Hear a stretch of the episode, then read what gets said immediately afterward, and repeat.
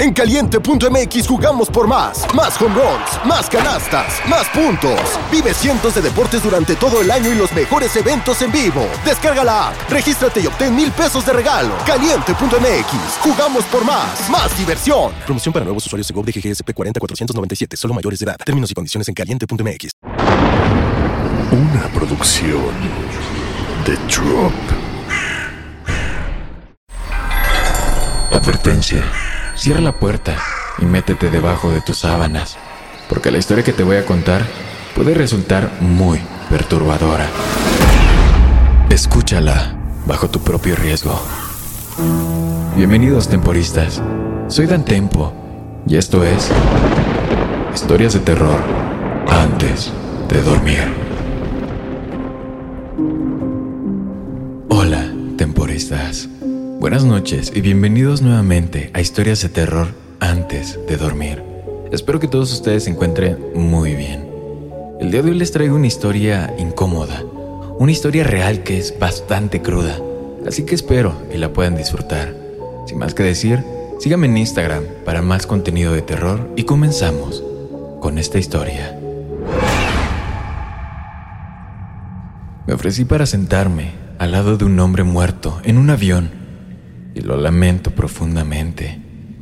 El hombre del asiento 43A murió a la mitad del Atlántico. Estaba sentado cerca del frente del avión, justo detrás de la primera clase, y realmente no podía ver la conmoción, pero pude escuchar a alguien jadeando y con arcadas, fuerte al principio, luego más y más silencioso. Una zafata habló por la megafonía y pidió ayuda a cualquier profesional médico entre los pasajeros. Supongo que no había ninguno. Después de unos minutos, los sonidos del hombre se deterioraron en una especie de gorgoteo, luego silencio. Después, todo terminó. Su nombre era Guido y era viejo, pero no tanto. Y probablemente fue un ataque al corazón, un aneurisma, una reacción a las drogas o la voluntad de Dios. Según informes contradictorios de enésima mano que se filtraron en el avión desde la fila 43, donde una azafata simplemente abrochó al recién fallecido en su asiento, junto a la ventana, y cubrió su rostro con una manta de aerolínea complementaria. El piloto tomó el intercomunicador y nos dijo que el avión regresaría a Nueva York debido a una trágica situación médica que involucra a uno de los pasajeros. Amigos, estamos buscando un voluntario dispuesto a sentarse junto al difunto mientras regresamos a nuestro aeropuerto de origen. Continuó el piloto. Este vuelo está completamente lleno y la persona que está sentada ahí ahora no se siente cómoda. Es un asiento de pasillo y solo pasarán unas pocas horas antes de que volvamos a tierra. Por favor, alguien que se ofrezca. No estoy seguro de por qué carajos me ofrecí como voluntario. Probablemente una combinación de agotamiento, altruismo y curiosidad morbosa. Mis planes de vacaciones se arruinaron de todos modos, pensé. Así que, ¿por qué no tomar el asiento más interesante del avión? La zafata me agradeció efusivamente, al igual que un adolescente de aspecto mareado, que ocupó mi asiento original. Tom- tomé mi bolso y arrastré los pies por el pasillo hasta la última fila del avión. Mi única experiencia previa con cadáveres fue en un funeral con ataúd abierto para mi abuela cuando, cuando ya era un simple niño. Pero la idea de la muerte nunca me había molestado particularmente. Es natural después de todo. Dicho esto, admito que cuestioné mi decisión tan pronto como vi a mi nuevo compañero de asiento. El señor Guido, que descanse en paz, se sentó erguido entre la ventana y yo, atado a la cintura, con una manta de lana azul cubriendo su torso y cabeza. La manta no cubría sus manos, que descansaban sobre su regazo por encima del cinturón de seguridad, colocadas de esa manera por una zafata, en señal de respeto, supuse. Los dedos pálidos de Guido estaban retorcidos en garras que traicionaban la agonía de su muerte. No podía mirar esas manos sin imaginar cómo se vería su rostro debajo de la manta. Pensé en pedir una segunda manta, pero la tripulación de vuelo todavía estaba ocupada calmando otros pasajeros y preparándose para nuestro cambio de sentido alrededor del Océano Atlántico. Así que traté de olvidar mi inquietud, cerré los ojos y me dormí. Me desperté horas o minutos después, no sé, con el empujón de la turbulencia, Las luces de la cabina estaban apagadas y la mayoría de los pasajeros a mi alrededor parecían estar durmiendo. Observé por la ventana, tratando de no mirar a Guido mientras lo hacía, y solo vi la negrura uniforme de la noche. Imaginé el océano a millas debajo de nosotros, sin luz y frío. La imagen me inquietó y estiré el brazo por encima de Guido para cerrar la cortina de la ventana. Entonces me detuve. No se había cerrado la persiana cuando me senté. Qué raro. Me di cuenta de que había algo más fuera del lugar en la cena. La postura de Guido había cambiado de alguna manera mientras dormía. Me tomó unos segundos identificarlo. Sus manos nudosas permanecieron en su regazo. Todavía estaba ceñido en la cintura y la manta aún cubría la parte superior de su cuerpo. Pero la tela parecía de alguna manera torcida ahora, como si hubiera estado inquieto. Muy lentamente, sabiendo que era una locura incluso cuando sabía que no podía detenerme, levanté la esquina de la manta. Le destapé la camisa que la tripulación de vuelo le había desabrochado al tratar de salvarlo. Un parche de piel gris azulada, del que brotaba vello blanco en el pecho, se asomaba. Levanté la manta más alto. Su cuello estaba salpicado de sangre seca. Recordé un terrible jadeo. Finalmente, quité la manta por completo y ahogué un grito. La cabeza de Guido estaba apartada de mí, exactamente como si hubiera girado para mirar por la ventana. Pude ver su rostro reflejado en el vidrio.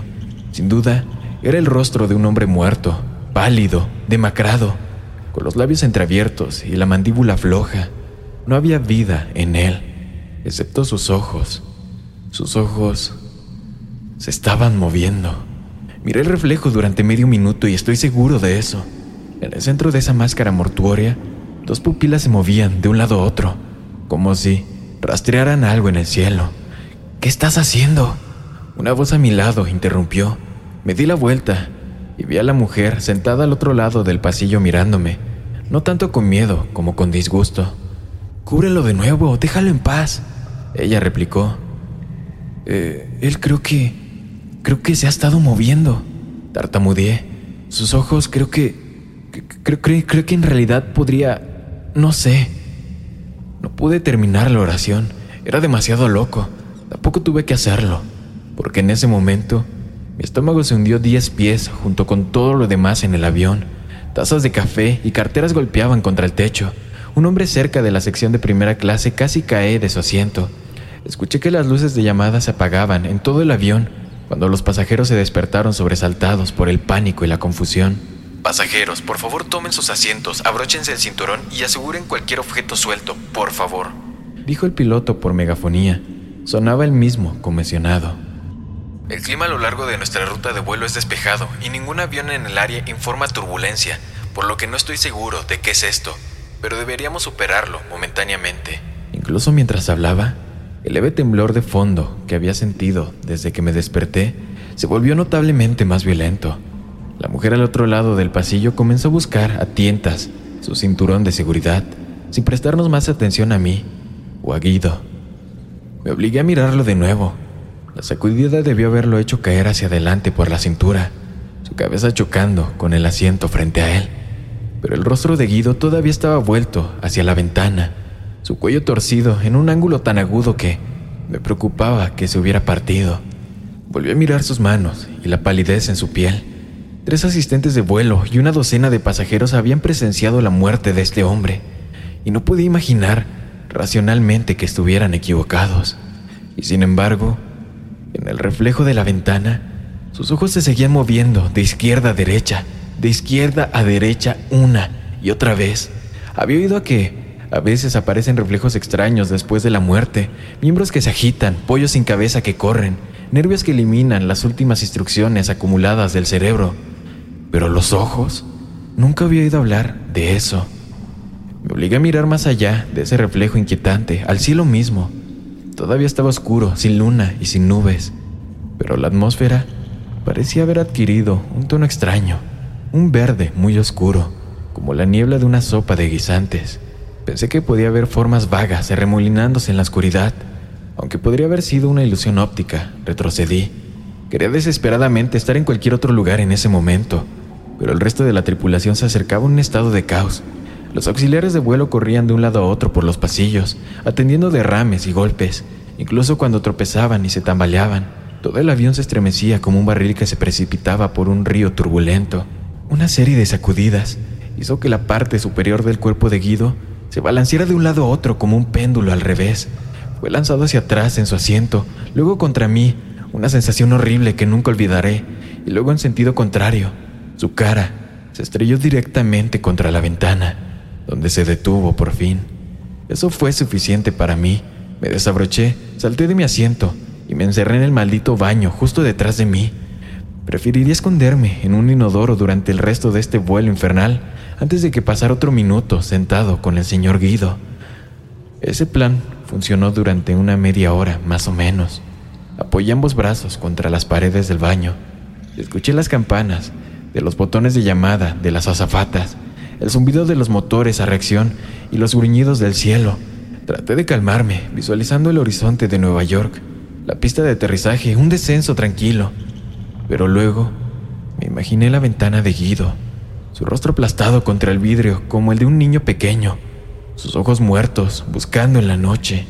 La voz incorpórea del capitán me devolvió a la realidad. Sonaba completamente asustado ahora y el ruido seguía entrando y saliendo. Clima extremadamente anómalo. Necesitamos a todos los pasajeros en la posición de emergencia inmediatamente.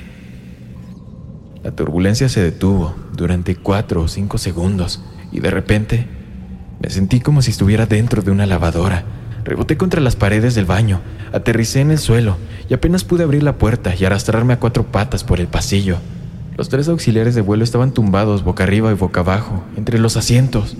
Algunos de los compartimientos superiores para equipaje se habían reventado y arrojado todas las cosas dentro de ellos.